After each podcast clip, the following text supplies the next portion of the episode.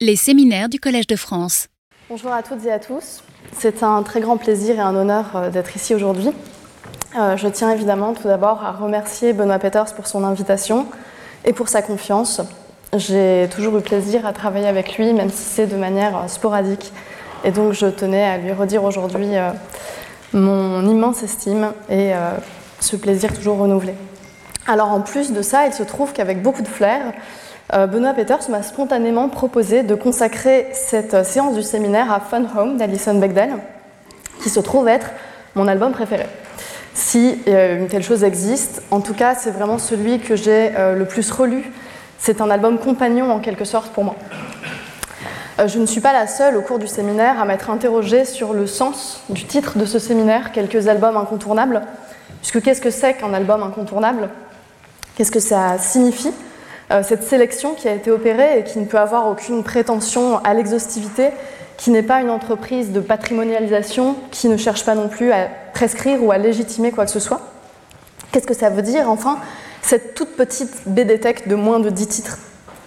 Et voilà que Benoît Peters propose parmi les albums incontournables un livre qu'il est indéniablement à titre personnel pour moi.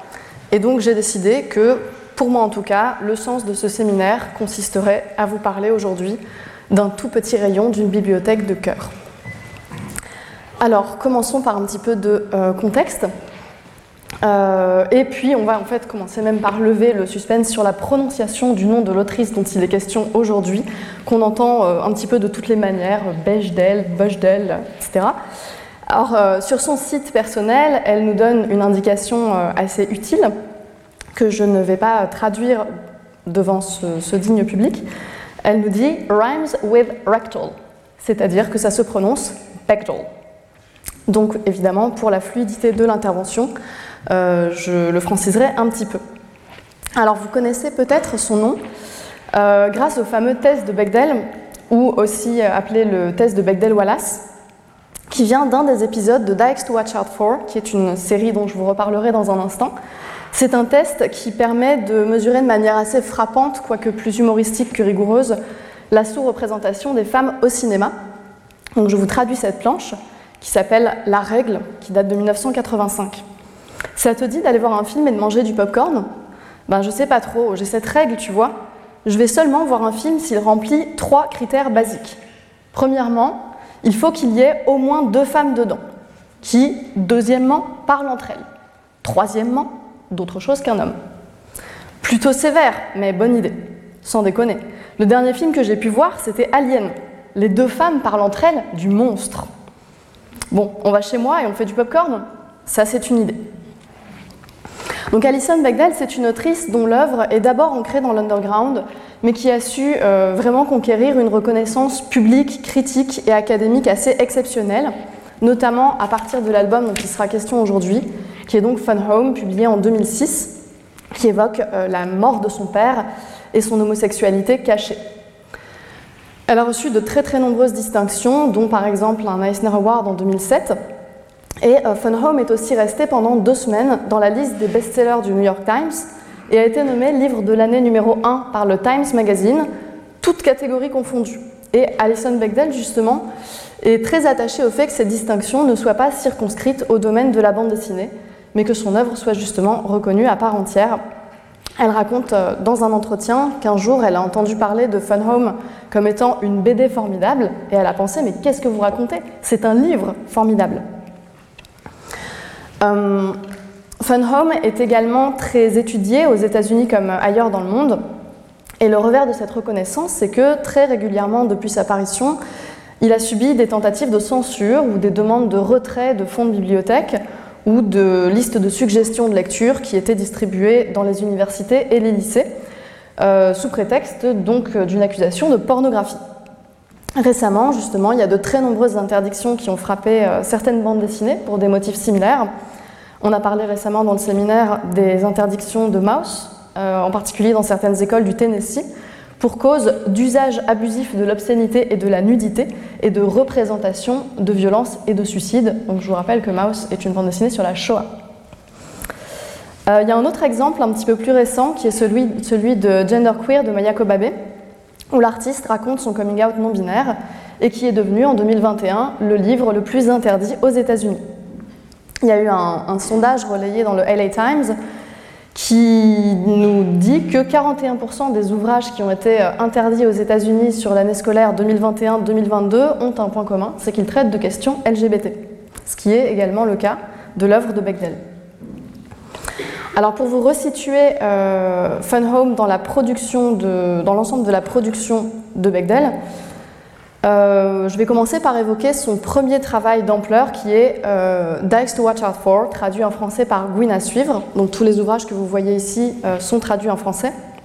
Et je vais m'arrêter un moment sur cette œuvre parce qu'elle concentre de nombreux enjeux qui vont se déployer par la suite dans la production de Bechdel. Dax to Watch Out For, c'est un strip hebdomadaire qui a été publié de 1983 à 2008. C'est une sorte de, soap opéra en quelque sorte qui suit une bande d'amis, essentiellement lesbiennes, dans leur quotidien avec beaucoup d'écho à l'actualité, au calendrier réel, euh, aux luttes sociales du moment, etc. Il y a une tonalité qui est très euh, comique, satirique et sexuellement explicite. Et en fait, par ses thèmes marginaux, par sa politisation, par son style, Dykes to Watch Out For hérite de la culture des comics underground des années 60.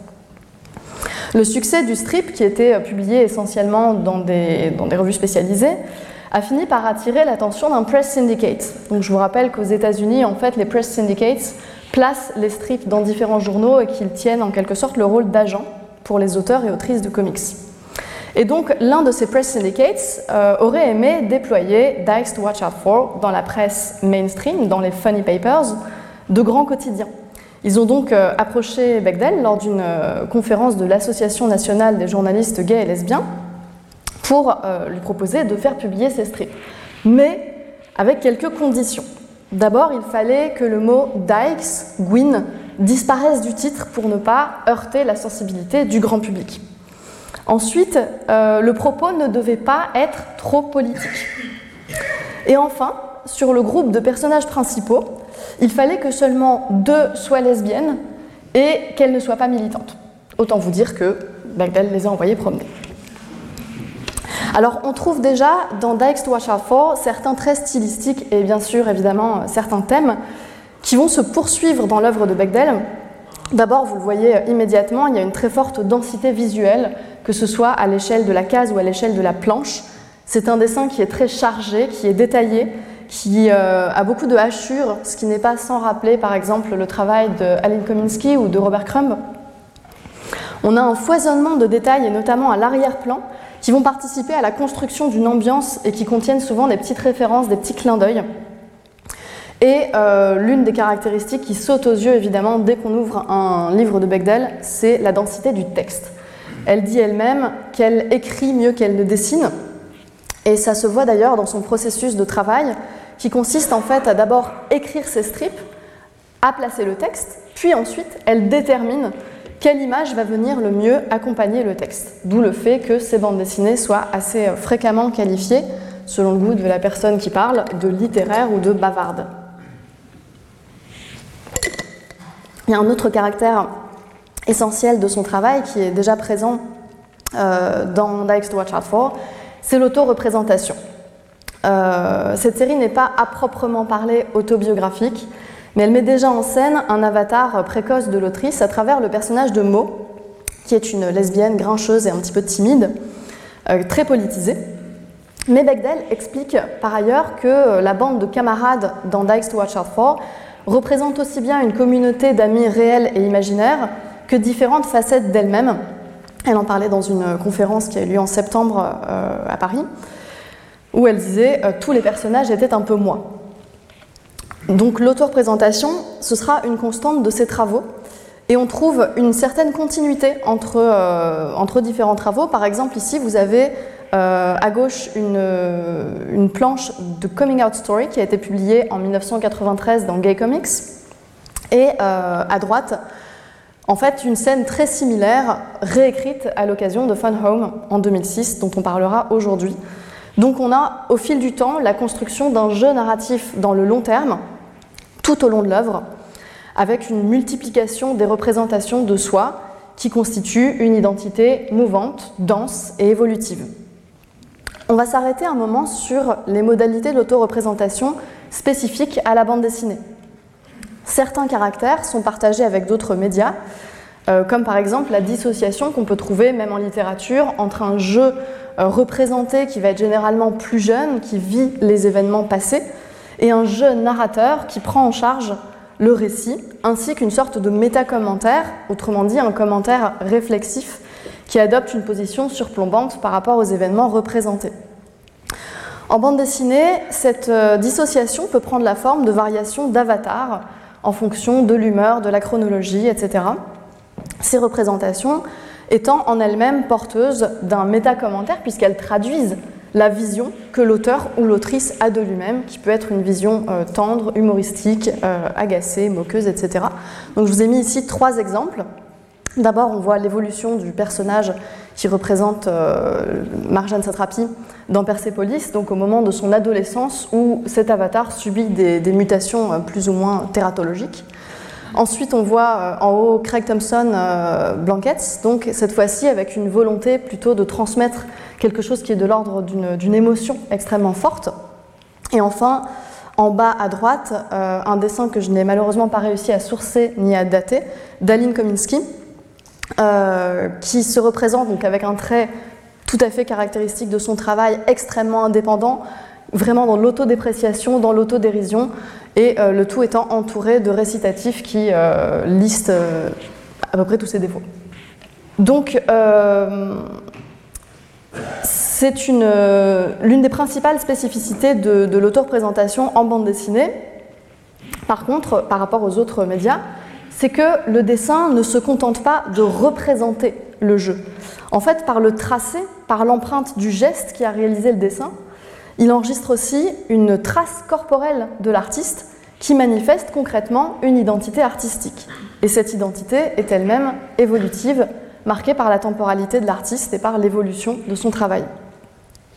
Dans l'avant-propos du recueil Essential Dice to Watch Out For, euh, Bechdel se met en scène en 2008 au moment de compiler les strips et en train de retracer son cheminement à travers ses archives. Donc elle, euh, elle exhume différents documents dont elle entremêle la présentation avec ses souvenirs. Donc on voit ici un avatar qui est euh, clairement identifié dans le livre comme étant celui de sa, personne contemporaine, avec cette petite houppette, quelques rides et ses lunettes qui dissimulent ses yeux. On la voit dans une espèce de salle d'archives où elle exhume les très très très nombreux recueils de cette série euh, interminable qui a été Dice to Watch Out For, avec beaucoup d'humour puisque vous voyez que les titres euh, exagèrent l'ancienneté de la série en parlant de Big Bang, euh, de euh, Cénozoïque, etc. Et puis, euh, petite parenthèse, dans, les clins d'œil dont je vous parlais à l'arrière-plan, ici, vous pouvez constater que le projecteur projette non seulement l'ombre de l'autrice, mais également celle de la bulle de parole, ce qui n'est techniquement pas possible. elle projette également quelques diapositives qui montrent l'évolution de ses travaux, et plus spécifiquement l'évolution qui l'a conduite à euh, dessiner des lesbiennes, et toujours assortie de commentaires qui font la part belle à l'autodérision. Donc je vous traduis euh, un passage au centre de la planche. Je n'ai pas vraiment dessiné 26 gouines à suivre de plus, mais le côté faux manuel m'a inspiré. Un catalogue de lesbiennes. Je nommerai l'innommé. Je décrirai ce qui n'est pas décrit et en suivant une méthode inductive méticuleuse, j'extrairais une essence lesbienne universelle de ces exemples particuliers.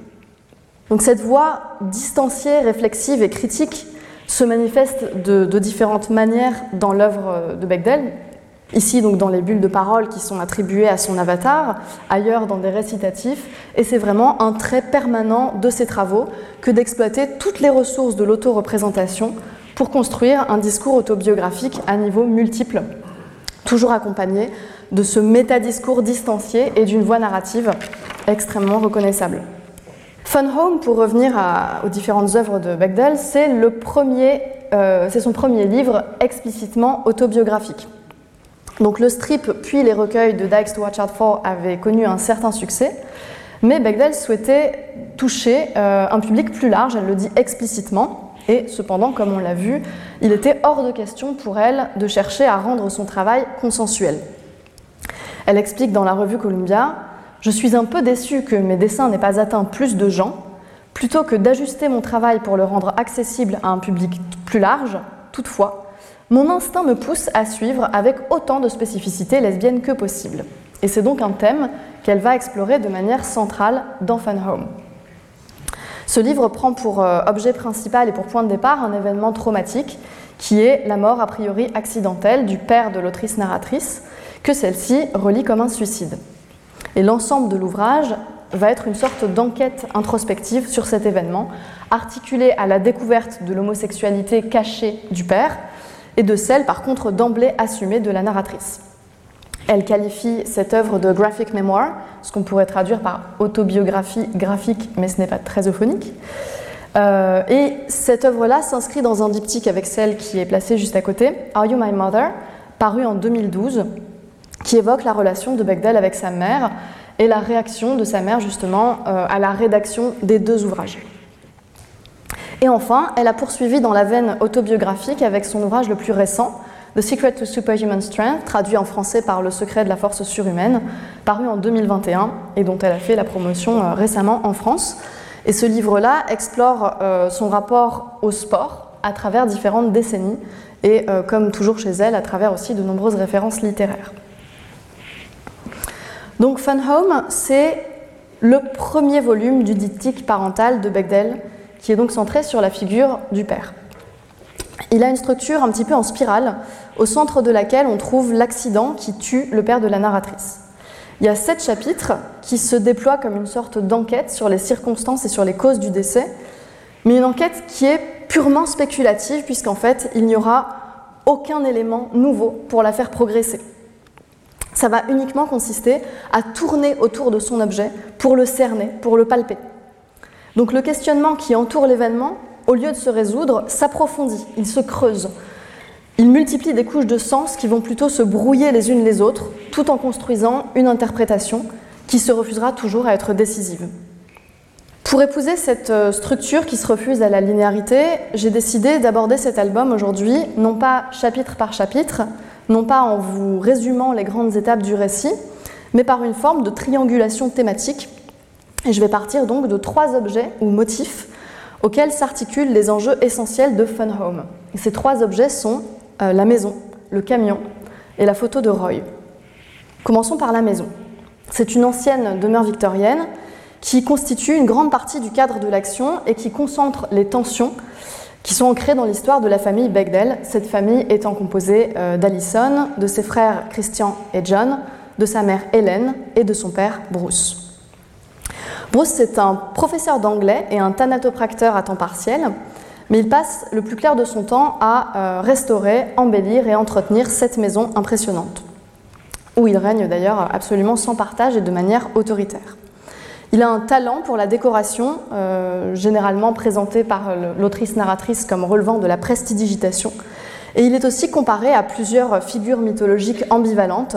Il est à la fois Dédale et le Minotaure, il est également euh, comparé à Midas, qui était capable de changer en or tout ce qu'il touchait. Et on se souvient que la contrepartie du don de Midas était qu'il ne pouvait, d'une part, plus s'alimenter, et d'autre part, qu'il ne pouvait plus toucher ses proches, ce qui correspond assez bien au personnage de Bruce Bechdel. Ses relations avec sa famille, justement, euh, eh bien, il considère ses enfants comme une sorte de main-d'œuvre gratuite sur laquelle, euh, occasionnellement, il lui arrive de passer sa colère. Il a des relations très distantes avec son épouse Hélène. Et euh, les parents en fait se sont rencontrés lors d'une répétition de La Mégère apprivoisée de Shakespeare, dans laquelle Hélène joue Katharina, dont euh, le caractère volontaire sera brisé par Petruccio. Et la narratrice souligne les parallèles assez accablants avec l'histoire euh, de leur couple. Euh, ils n'ont quasiment pas de, marque d'affection entre eux, ils cohabitent plutôt qu'ils ne vivent ensemble, comme d'ailleurs euh, le reste de la famille. Et euh, Hélène informe sa fille de son intention de demander le divorce peu de temps avant la mort de Bruce Bechdel. Donc plutôt qu'un foyer à proprement parler, c'est un lieu qui contient ses habitants, qui les contient au sens de restreindre, d'empêcher, d'enfermer. Euh, la maison est qualifiée de colonie d'artistes et un petit peu plus loin de colonie d'autistes. On voit ici une image de euh, et de son père dans la bibliothèque, où euh, la composition de l'image insiste sur cette particularité de leur trajectoire parallèle, parallèle parce qu'elles se ressemblent mais qu'elles ne peuvent jamais se rejoindre. On le voit ici donc parce qu'ils sont dans un même lieu, chacun absorbé dans ses activités, d'une manière symétrique et cependant nettement séparés par la composition de l'image et par l'architecture. Euh, les rapports familiaux de Bruce Bechdel, comme je vous l'ai dit, sont marqués par un autoritarisme extrêmement important. Et dans un premier temps, Allison se construit contre cette figure. Euh, on voit ici donc une, euh, une, planche qui montre assez sobrement différents lieux d'opposition du père et de la fille, ce qui est particulièrement présent dans les récitatifs. Je vais vous les lire. C'était Sparte contre Athènes, moderne contre victorien, garçon manqué contre fanfreluche, utilitariste contre esthète. Il y a aussi une autre scène euh, assez significative à ce titre-là, une scène de coloriage où la petite Alison est en train euh, tout simplement de colorier euh, un livre de coloriage. Et elle est censée colorier une caravane jaune canari, mais comme elle préfère le bleu nuit, elle décide de la colorier en bleu nuit. Et son père, arrivant derrière elle, lui dit Ah non, non, mais ça va pas du tout, elle doit être jaune canari, regarde, si tu prends telle nuance de jaune, tu vas réussir à obtenir la bonne couleur, etc. Et il finit par colorier intégralement l'image lui-même ce qui évacue complètement la notion de plaisir et de libre choix de l'enfant au nom de la qualité esthétique du résultat. Et donc, justement, aujourd'hui, on a, parlé de la couleur. Il se trouve, vous l'avez remarqué, que Fun Home est un album monochrome. Et euh, explique le choix de la monochromie pour ses albums dans un entretien euh, qu'elle a fait avec Hilary Schute, donc qui est une universitaire qui a beaucoup travaillé sur les comics et en particulier sur les autrices de comics. Elle explique Au départ, j'étais réticente à l'idée d'utiliser la moindre couleur, parce que l'un des grands thèmes du livre est que mon père était un dingue de la couleur, et que je me suis dirigée vers l'illustration de presse parce que c'était un monde en noir et blanc où je n'avais pas besoin de penser à la couleur. Mais je ne voulais pas laisser mon père continuer à me contrôler en m'empêchant d'utiliser la couleur. Donc cette euh, frénésie de décoration et cette euh, frénésie de l'esthétique de la part du père d'Alison Bechdel euh, traduit la volonté de bâtir un décor au sens vraiment scénique du terme, c'est-à-dire un environnement artificiel qui donne l'impression, je cite ici un passage du texte, que les choses paraissent ce qu'elles n'étaient pas, c'est-à-dire parfaites. Le soin méticuleux apporté au décor familial vise en fait à sauvegarder les apparences qui sont menacées par les secrets du père. Euh, cette volonté de, détourner le regard et de créer une illusion est particulièrement manifeste dans cette euh, planche dont la composition se rapproche beaucoup de celle que je vous ai montrée juste avant, où on voit vraiment que la maison est labyrinthique, que toutes les perspectives sont cassées, que les points de fuite n'aboutissent jamais. Ils sont toujours dissimulés par des enchaînements de portes, par des objets, par des perspectives bizarres, par des miroirs. Donc c'est vraiment une maison qui vise à créer l'illusion. Il y a une pièce en particulier dans la maison qui concentre cet art de l'illusion, c'est la bibliothèque. Vous voyez ici donc une pièce dont le père est très fier, dont la décoration euh, a un style un petit, peu, chargé, un petit peu pompier, et euh, qui a l'air d'être un véritable fantasme d'aristocrate, d'après la narratrice. Cependant, c'est un fantasme qu'elle qualifie de pleinement opérationnel, parce que, contrairement à un aristocrate qui n'aurait cette bibliothèque que pour euh, l'ostentation, en fait, euh, Bruce Bechdel, lui, est vraiment féru de littérature et a véritablement lu euh, la totalité des ouvrages de sa bibliothèque. Elle précise également que la ligne que Papa traçait entre la réalité et la fiction était floue. Et justement, cette bibliothèque, c'est le seul endroit de la maison où l'illusion parvient à atteindre une forme d'authenticité, où le simulacre, en fait, peut conquérir en quelque sorte la dignité et la tangibilité de la fiction, comme elle l'explique dans les récitatifs. Euh, donc je peux vous les lire. Et si mon père se plaisait à s'imaginer en aristocrate du XIXe siècle, contemplant son domaine assis derrière son bureau Second Empire en acajou à dessus de cuir, cela demandait-il tant d'imagination? L'affectation peut être si complète, si authentique dans ses détails, qu'elle cesse d'être de la prétention pour devenir tout simplement réelle. Donc cette maison qu'on vient de décrire, elle vise tout simplement à donner une forme matérielle à une sorte de conformisme bourgeois et provincial de façade. Par son, organisation, sa décoration étouffante, sa fonction de trompe-l'œil, elle matérialise en fait l'impossible communication dans la famille. Et c'est précisément en restaurant une autre maison proche de celle-ci que Bruce Bechdel va être percuté par le deuxième objet euh, qui va nous intéresser, le camion. L'événement traumatique qui est au cœur de Fun Home, sur lequel porte l'enquête, je vous l'ai dit, c'est la mort du père de l'autrice narratrice percuté par un camion alors qu'il traverse la route. C'est un instant qui va être montré de manière récurrente, mais jamais tout à fait montré, avec de subtiles variations.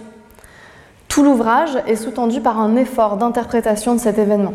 Il est présenté comme un accident, mais la narratrice pense qu'il s'agit d'un suicide. Il intervient donc peu après que la mère a décidé de demander le divorce, également quelques mois à peine après le coming out de la narratrice.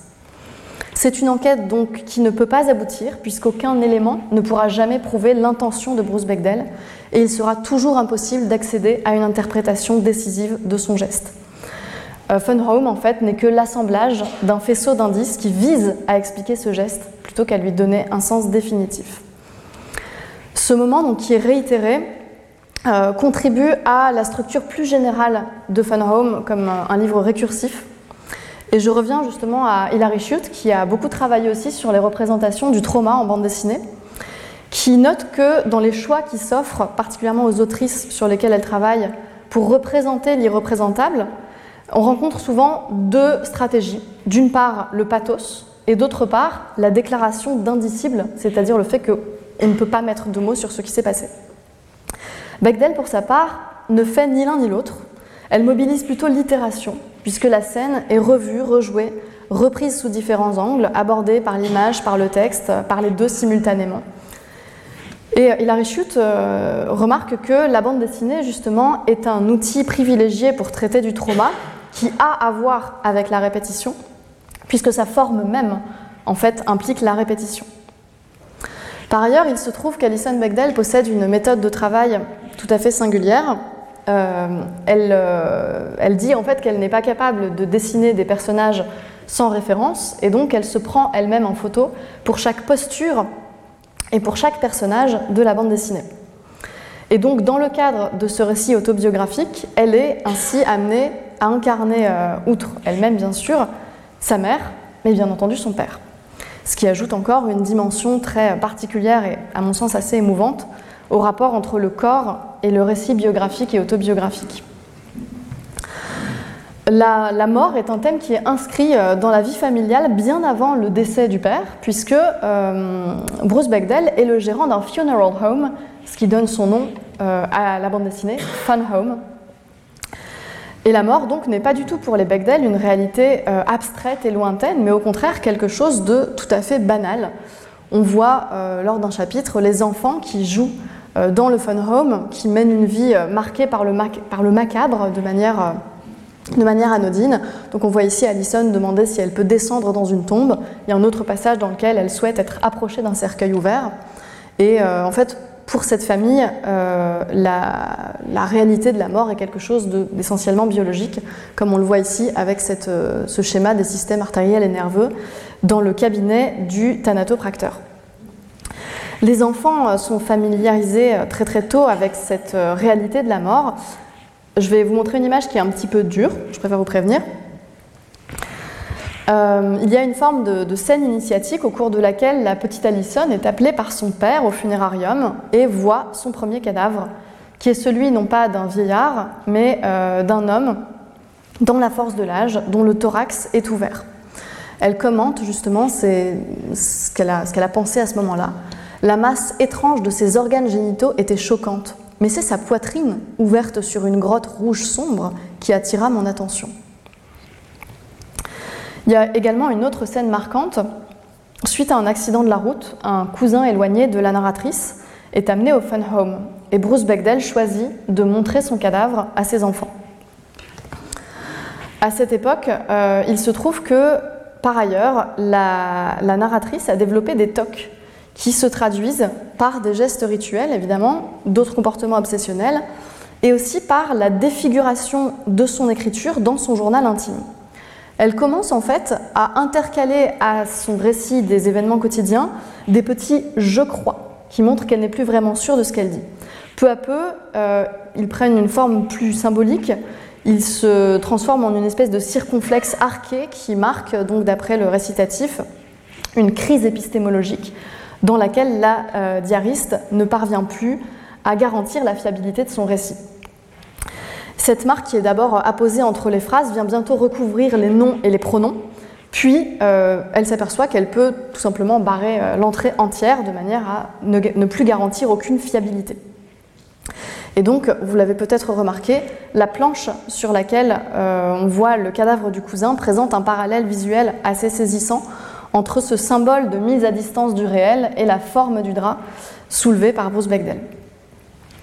Donc naturellement, lorsque le père meurt, son décès vient euh, s'inscrire dans la succession des morts de Beach Creek, qui est l'endroit où euh, vit la famille, et son cadavre prend place sur sa propre table de préparation, puis dans le salon mortuaire où lui-même accueillait les familles endeuillées. Il y a un parallèle assez frappant entre deux planches, donc qui ne sont pas euh, côte à côte, il faut tourner une page pour les voir l'une et l'autre, où vous voyez donc en bas à gauche Bruce Bechdel en train de préparer un corps il se trouve que ce corps est celui d'un suicidé, ce qui est la raison pour laquelle euh, il a un sac plastique sur la tête. Et euh, en parallèle, en fait, le corps de Bruce Bechdel dans son cercueil, tel qu'il est exposé au funérarium.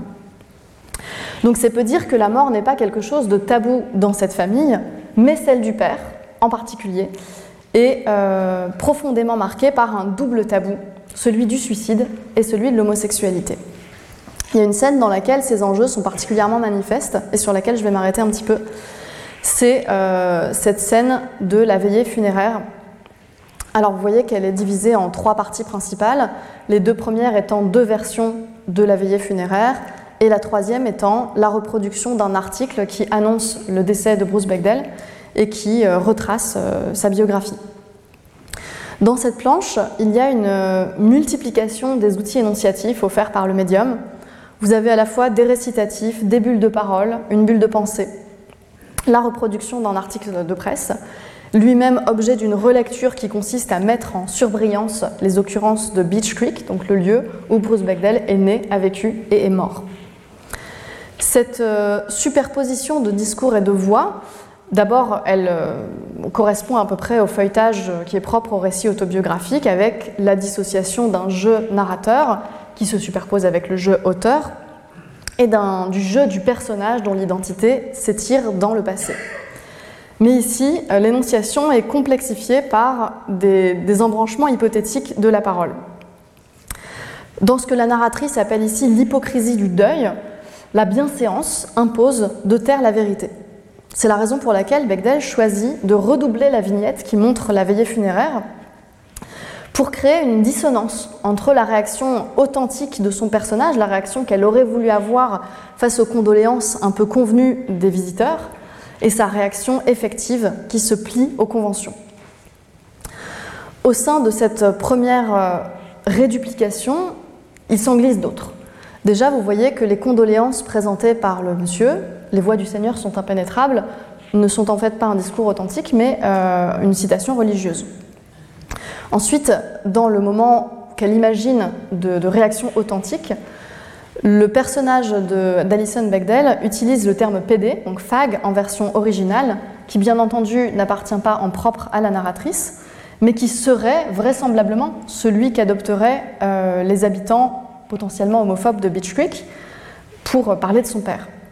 Et enfin, il y a cette bulle de pensée qui marque un discours invisible, euh, ce qu'elle euh, ce qu'elle ressent et que personne d'autre ne peut savoir. Donc dans ce moment de contrainte sociale qui ne laisse pas de place à l'expression de la douleur du deuil, en quelque sorte la planche refuse d'acter l'événement, de l'ancrer fermement dans le réel, euh, dans l'effectif. Elle duplique une scène, elle fait jouer au personnage d'Alison une retenue et une résignation qui ne sont pas les siennes, et surtout elle fait signe vers d'autres embranchements possibles du récit familial. Par exemple, on peut lire que se passerait-il si nous parlions vrai? Ou encore, je me tuerais aussi si je, devais vivre ici. Il y a également cette mention, j'essaie d'imaginer quel autre tour aurait pu prendre l'histoire de mon père. Et enfin, euh, s'il avait pu échapper à la force gravitationnelle de Beach Creek, son soleil personnel ne se serait peut-être pas couché de façon aussi précipitée. Ces hypothèses donc euh, s'opposent à la brutalité des faits tels qu'ils sont énoncés, d'abord par cette Allison hypothétique qui se laisse aller à parler franchement. Il s'est tué parce que c'était un pédé honteux maniaco-dépressif qui ne supportait pas de vivre une seconde de plus dans cette petite ville bornée, réalité donc renforcée par les caractères en gras typographiquement. Et euh, également, la brutalité des faits énoncés dans l'article de presse qui fait une relation très froide et factuelle de la vie et de la mort de Bruce Bechdel. Au passage, d'ailleurs, ce, récit qu'on trouve dans l'article de presse est vraiment un contre-modèle du, récit qui est à l'œuvre dans Fun Home et qui, lui, au contraire, est euh, nourri d'hypothèses, de motifs mythologiques, de superpositions de lectures et de souvenirs, et qui est donc quelque chose de beaucoup plus dense et de beaucoup plus vivant. Donc cette planche, euh, avec son, feuilletage de discours, montre vraiment l'impossibilité de nommer cette faille qui se trouve dans le personnage du mari et du père idéal, cette faille qui est son homosexualité. Et c'est le troisième objet de notre étude qui se charge justement de montrer ce qui ne peut pas être nommé. Il s'agit de la photo de Roy. C'est une photo prise par le père lors d'un voyage au cours duquel la narratrice avait 8 ans. Elle représente Roy, le babysitter des enfants Bechdel, allongé en caleçon dans une posture d'abandon, le visage nimbé de lumière. Cette image donc est placée exactement au centre de l'album et elle occupe aussi la seule double page du livre. Contrairement à d'autres photographies qu'on a pu voir reproduites dans Fun Home, celle-ci n'est pas livrée isolément, mais montrée dans la main de la narratrice, et aussi accompagnée d'un afflux de réflexions qui sont présentées dans des récitatifs, comme vous le voyez, très denses. La narratrice a découvert cette photographie euh, dans une enveloppe libellée Famille, et le texte commente assez longuement son sujet, sa matérialité. Vous voyez sur la, droite la bifure assez inefficace de la date. Et il commente aussi les, sentiments partagés euh, à la découverte de cette image. Donc à la fois l'émotion communicative qui s'en dégage, la beauté du cliché, mais également l'ambivalence des sentiments éprouvés par la narratrice. Elle commente une très belle photo, mais serais-je en train d'évaluer ses mérites esthétiques si c'était celle d'une fille de 17 ans? Pourquoi ne suis-je pas outrée comme je le devrais? On a déjà vu d'autres photos prises par Bruce Bechdel dans l'album, comme cette photo de famille en haut à gauche. Et justement, cette photo, tout l'oppose à celle de Roy.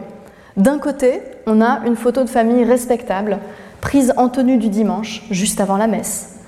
Et de l'autre, on a celle de l'amant mineur du père secrètement homosexuel. Ici, on a des sujets debout, rigides, qui prennent artificiellement la pose en regardant l'objectif. Et là, un jeune homme allongé, peut-être surpris dans son sommeil, saisi dans un moment intime, avec un lit défait visible à l'arrière-plan. D'un côté, on a les vêtements choisis, imposés par le père à toute la famille au moment d'aller à la messe, et de l'autre, la nudité, ou la quasi-nudité. Donc cette photographie de Roy, contrairement au reste, c'est le résultat d'un geste authentique. Elle ne vise pas à donner l'illusion de quelque chose qui n'est pas. Pourtant, cette image concentre toute la tension qui travaille l'histoire entre caché et montré. La narratrice relève qu'en cherchant à couvrir la date, mais en plus seulement de manière partielle, puisqu'il n'a pas caché le mois, et en rangeant cette photo dans l'enveloppe famille, le père a eu l'air d'hésiter entre la volonté de dissimuler et celle d'être découvert. Elle euh, le mentionne de cette façon-là. Dans un acte de prestidigitation typique de la façon dont mon père jonglait entre sa personne publique et sa réalité privée, l'évidence est à la fois cachée et révélée. Donc ça se donne, euh, cette photo se donne vraiment comme un paradoxe supplémentaire à élucider pour la narratrice et met aussi en évidence l'ambivalence de l'archive, qui est à la fois capable de témoigner d'un secret, mais qui demeure impuissante à l'éclairer totalement. Je vais m'arrêter un petit peu sur justement le traitement de l'archive Home. En l'absence de témoignages directs sur la mort de Bruce Bechdel, euh, l'enquête de la narratrice s'appuie sur deux ressources. La première, ce sont ses propres souvenirs qui constituent l'essentiel de la bande dessinée. Et la deuxième, c'est la documentation qu'elle parvient à rassembler. Fun Home comporte de très très nombreuses reproductions de documents, des lettres manuscrites, dactylographiées, des cartes, des photographies, des articles de presse, des extraits d'ouvrages, etc. Et euh, voyez ici que chacun des sept chapitres de l'album s'ouvre sur la reproduction d'une photographie qui est posée sur l'espace blanc de la page avec un détail, un soin particulier apporté à ses propriétés matérielles. On peut observer que certains angles sont abîmés. Il y a des coins adhésifs, quelques-uns sont manquants, euh, quelques bordures sont dentelées, certaines photos sont un petit peu déchirées ou pliées. Or, tous ces documents sont toujours soigneusement intégrés au régime de représentation dessinée puisque l'autrice choisit de les reproduire à la main. Elle imite les graphies de ses parents sur leur courrier, elle redessine le lettrage des livres et des autres documents dactylographiés, elle retrace les cartes et elle adopte un style plus réaliste euh, et plus assuré en général pour le rendu des photographies. Donc l'effet produit est assez paradoxal puisque d'un côté, l'archive conserve un statut documentaire qui atteste d'un événement passé, elle saisit par sa matérialité même euh, le tracé d'une écriture, le froissement du papier, un fragment de réalité, et d'un autre côté, la reproduction par le dessin uniformise et filtre les documents en les fondant tous dans un même régime de représentation. Bechdel confirme d'ailleurs que la, euh, la présence des photographies vise explicitement à ancrer l'histoire dans la vraie vie, ce sont ses termes. Elle dit aussi Le livre est dessiné dans mon style cartoon habituel, mais les photos sont dessinées de manière très réaliste. C'est une manière de rappeler sans arrêt au lecteur ce sont de vraies personnes, tout ça est vraiment arrivé. Mais en même temps, le geste de redessiner plutôt que de donner à voir directement le document d'origine rend visible ce processus de transformation, d'appropriation et d'interprétation du matériau de départ.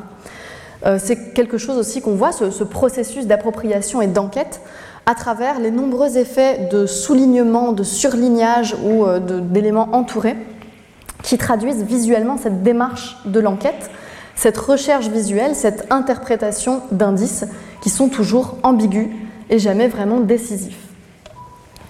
Il y a aussi chez Bechdel, je vous l'ai dit, de très nombreuses références littéraires qui sont en partie traitées plastiquement de la même manière que les documents d'archives, avec des reproductions de pages ou d'extraits, jusque dans le détail des couvertures et de la typographie. Alors le, recours aux références littéraires, c'est vraiment une caractéristique euh, permanente des travaux de Bechdel. Euh, puisque bien que ces œuvres soient autobiographiques, elles font systématiquement dialoguer les événements vécus avec la littérature. Il y a de très nombreuses références littéraires qui ne sont présentes que sous forme d'allusions, de citations plus ou moins extensives et de reproductions de textes. Il y a aussi beaucoup de volumes qui sont présents matériellement dans le décor avec la couverture souvent déchiffrable. Certaines de ces références ne sont pas particulièrement développées, elles servent juste de parallèle avec euh, l'histoire du père, des parallèles biographiques. par exemple, euh, le moment de son suicide est mis en parallèle à plusieurs reprises avec la mort de Camus et aussi son ouvrage euh, La mort heureuse. Et vous voyez dans la vignette qui se trouve à gauche, qui est en fait la toute première de l'album, que le père s'est interrompu dans sa lecture pour jouer avec sa fille, pour jouer à l'avion. Et le livre qu'il a posé à côté de lui est Anna Karenine. Si vous avez lu Anna Karenine, vous savez qu'elle meurt percutée par un train, comme le père euh, de Bechdel meurt percuté par un camion. Euh, il y a donc de très nombreuses références qui sont euh, partagées par les parents et par la fille, mais elle développe également son propre réseau de références euh, qui occupe une place assez particulière pour elle, puisque la culture littéraire qu'elle n'hérite pas de ses parents, c'est celle qui lui permet de constituer son identité lesbienne. La lecture est vraiment la porte d'entrée dans la prise de conscience de cette identité. Et elle est également, comme vous le voyez ici, euh, très étroitement associée au plaisir et à la sexualité, qu'elle soit seule ou partagée. Il y a une seule autrice qui se retrouve dans les références du père et de la fille, ce que d'ailleurs la narratrice ne manquera pas de lui faire remarquer, c'est Colette, dont l'écriture sensuelle est mentionnée à plusieurs reprises. Alors, les références littéraires n'ont pas tout à fait le même statut que les documents d'archives. Elles sont plutôt invoquées pour dialoguer avec la voix de la narratrice, qui mène l'essentiel de son enquête de manière introspective, pour susciter un dialogue là où en fait il ne peut plus y en avoir, puisque la plupart des, des références littéraires sont des références partagées avec le père. Autrement dit, dans l'économie de cette enquête particulière, c'est l'intertextualité qui vient se substituer à l'entretien qui ne peut plus avoir lieu. Euh, ces références littéraires, ce sont, un petit peu comme la bibliothèque de tout à l'heure, l'un des rares et précieux lieux de rencontre entre la narratrice et son père, l'autre point commun majeur étant leur homosexualité.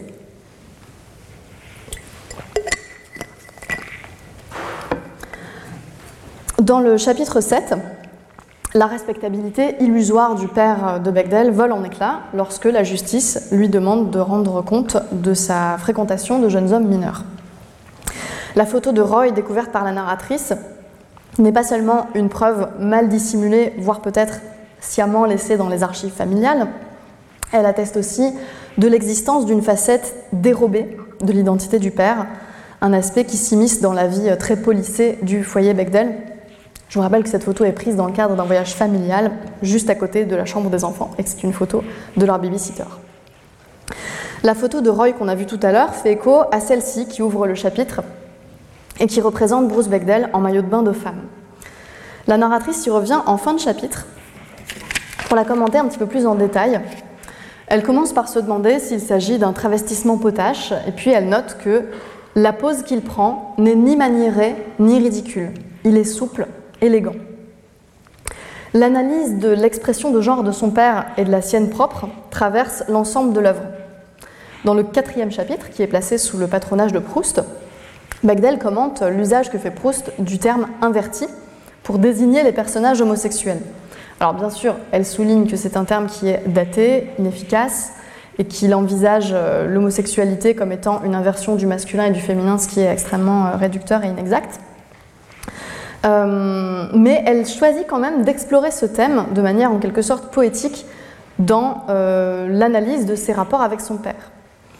Dans ce chapitre, justement, elle souligne la façon dont son père déroge au code conventionnel de la masculinité, tout en la contraignant, elle, à se conformer au code de la féminité, par des injonctions, par des recadrages de genre, etc. Donc en l'obligeant, par exemple, à porter certains vêtements qui ne lui plaisent pas, ou en décorant sa chambre en rose. Euh, elle raconte notamment comment, enfant, elle perçoit sans vraiment réussir à l'interpréter une sorte d'interversion des rôles de genre entre son père et elle.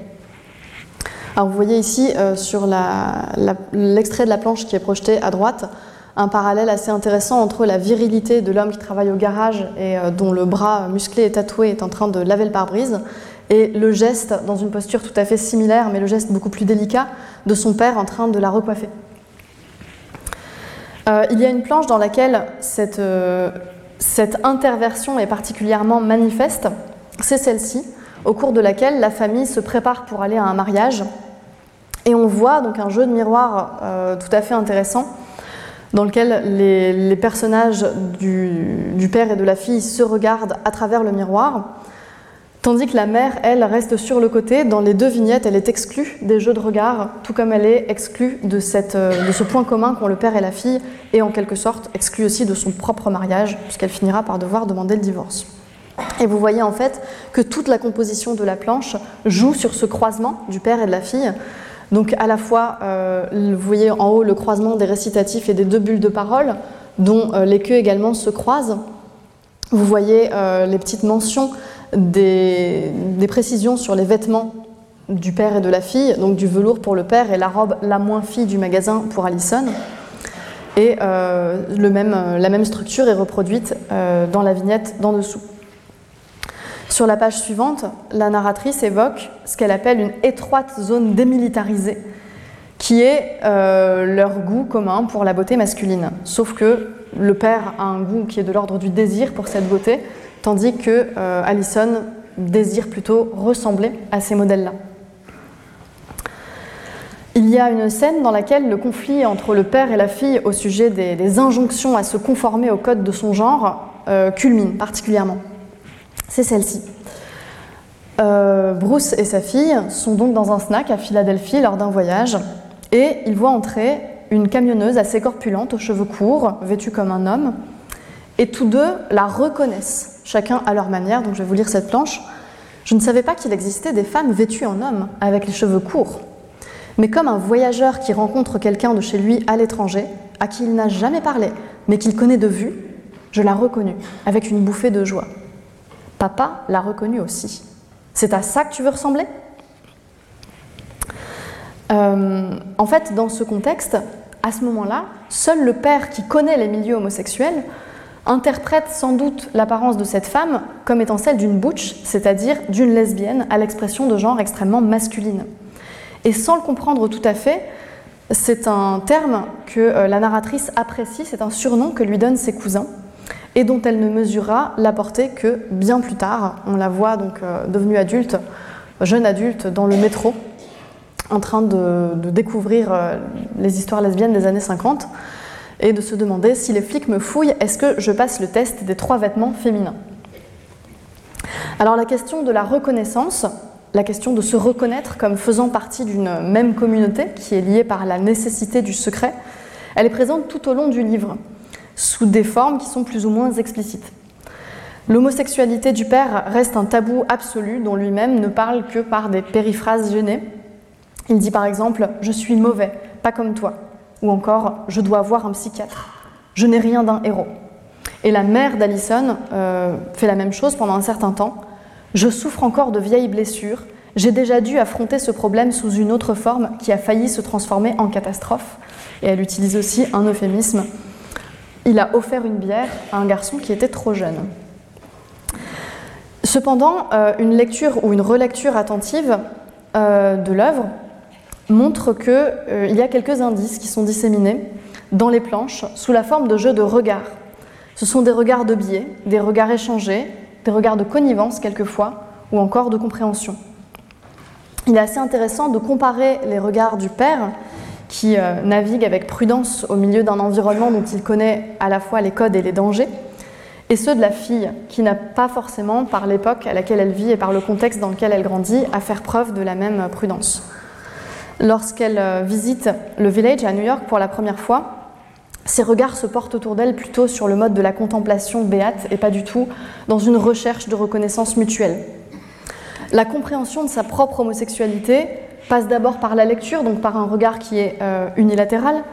Il y a bien sûr, lorsqu'elle entre pour la première fois dans les milieux lesbiens, quelques regards furtifs, mais qui sont rapidement euh, échangés et qui n'ont pas à rester clandestins très longtemps. Au bout d'un moment, il devient assez important pour elle de pouvoir échanger avec son père au sujet de leur euh, homosexualité d'une autre façon que par allusion détournée dans des lettres.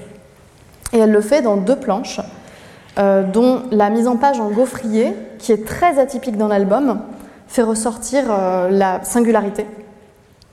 Vous voyez que les dessins sont réitérés quasiment à l'identique, ce qui met en évidence des variations assez subtiles d'expression faciale, la gestuelle très tendue du père, qui donne à la scène un rythme ralenti, un rythme à la fois laborieux et chargé d'une forte tension émotionnelle. Donc je ne vous lis pas la planche en entier, mais euh, en fait Alison est en train d'essayer d'expliciter pour la première fois le fait que tous deux sont homosexuels et que c'est quelque chose qui les rapproche. Donc c'est un dialogue qui est bref, très haché, très lacunaire. Il n'y a pas vraiment d'échange de regards. On voit que seule la narratrice dévisage son père à la dérobée. Et cette courte séquence, c'est la seule euh, manifestation, la plus intense en tout cas, du lien que la narratrice cherche à établir entre son homosexualité et celle de son père. À plusieurs reprises, elle cherche à expliquer le rapprochement dans le temps de son propre coming out et du suicide de son père, quatre mois plus tard donc. Et on pourrait se dire que cette causalité, c'est quelque chose qui pourrait être insupportablement douloureux, et pourtant, Bechdel la présente comme le dernier lien qui pourrait euh, la rapprocher de son père. Je vous lis cette planche. Un temps, j'entretiens l'idée folle que mon père avait planifié sa mort avec cette donnée en tête, comme une sorte d'hommage malsain. Mais cela confirmerait que sa mort n'était pas ma faute, qu'elle n'avait en fait absolument rien à voir avec moi. Et je répugne à lâcher ce dernier lien ténu. Il y a euh, dans l'album une séquence uchronique, c'est-à-dire qui développe un embranchement temporel vers un futur qui n'est pas advenu, où la narratrice se représente au milieu d'un défilé de la Pride et essaie d'imaginer ce qu'aurait été la vie de son père si son époque et son milieu lui avaient permis de vivre librement son homosexualité. Mais en fait, quelle que soit la direction que prend cette rêverie, elle ne peut aboutir qu'à une tragédie ou à une aporie.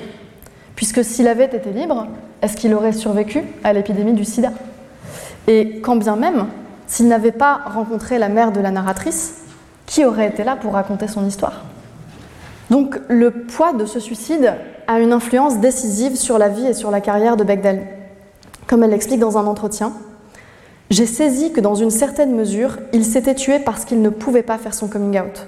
Donc j'étais décidée à être clairement et complètement out dans ma propre vie. Elle découvre assez tôt dans sa carrière qu'elle peut être ouvertement lesbienne et en faire un thème central de son travail artistique. Et c'est notamment le travail de Howard Cruz qui l'inspire et qui lui a notamment inspiré la réflexion suivante. Mince alors, on peut faire des dessins sur sa vraie vie de personne homo. J'aimais le fait qu'il soit tellement doué, il était tellement fort techniquement dans ce qu'il faisait, mais il faisait des trucs queer, qu'il apporte un tel talent dans la sous-culture, c'était très émouvant pour moi. De fait, euh, la carrière de Bechdel a contribué et contribue encore à donner aux lesbiennes une visibilité très précieuse, comme elle en formulait le souhait euh, dans l'introduction à l'essentiel des Gwyn à suivre, j'avais entrepris de nommer les anonymes, de dépeindre celles qui n'étaient pas représentées, de rendre les lesbiennes visibles, et j'avais réussi. Je ne résiste pas au plaisir de vous traduire également la bulle d'à côté. Oh, s'il te plaît, Mo, tu es tellement provincial, tu ne vois pas que je suis en train de désarticuler le fondement épistémologique du genre à travers le déplacement et la déconstruction de signifiants sexuels fixes le succès des Gwyn à suivre est celui donc beaucoup plus large euh, de Fun Home et donc une victoire pour la représentation de l'homosexualité en général et des lesbiennes en particulier. Et il faut rappeler, c'est quelque chose d'extrêmement important, que c'est un enjeu qui n'est pas strictement culturel. Il est aussi vital pour la communauté comme il l'est pour l'autrice elle-même. Dans l'avant-propos de Dykes to Watch Out For, il y a euh, un passage dans lequel la jeune Allison et l'une de ses amantes lisent ensemble un recueil de textes de la poétesse euh, et essayiste lesbienne américaine Adrienne Rich, qui explicite le projet artistique de Bechdel. Je vous traduis ce passage. Ce qui n'est pas nommé, pas représenté par des images, ce qui est omis des biographies, censuré dans les correspondances, ce qui est nommé à tort comme quelque chose d'autre, rendu difficile d'accès, ce qui est enseveli dans la mémoire par l'effondrement du sens sous une langue inadéquate ou mensongère, cela ne deviendra pas seulement non dit, mais non dissible. Je voudrais conclure sur un dernier passage des entretiens très riches de Bechdel avec Hilary Schutt, qui euh, traduit très bien, à mon sens, cet enjeu viscéral présent dans Fun Home. Les deux femmes évoquent un cours qu'elles donnent ensemble à l'université de Chicago euh, sur l'autobiographie, et plus particulièrement quelques passages de Roland Barthes par Roland Barthes. Et Bechdel souligne un passage qui lui parle particulièrement. Une autre citation que j'adore est Écrire sur soi peut paraître une idée prétentieuse, mais c'est aussi une idée simple, simple comme une idée de suicide. Je pense que si j'aime tellement ce passage, c'est parce que pour moi, l'autobiographie est aussi le contraire du suicide. Mon père s'est suicidé, moi, je suis devenue autobiographe. Je vous remercie. Retrouvez tous les contenus du Collège de France sur www.colège-2-france.fr.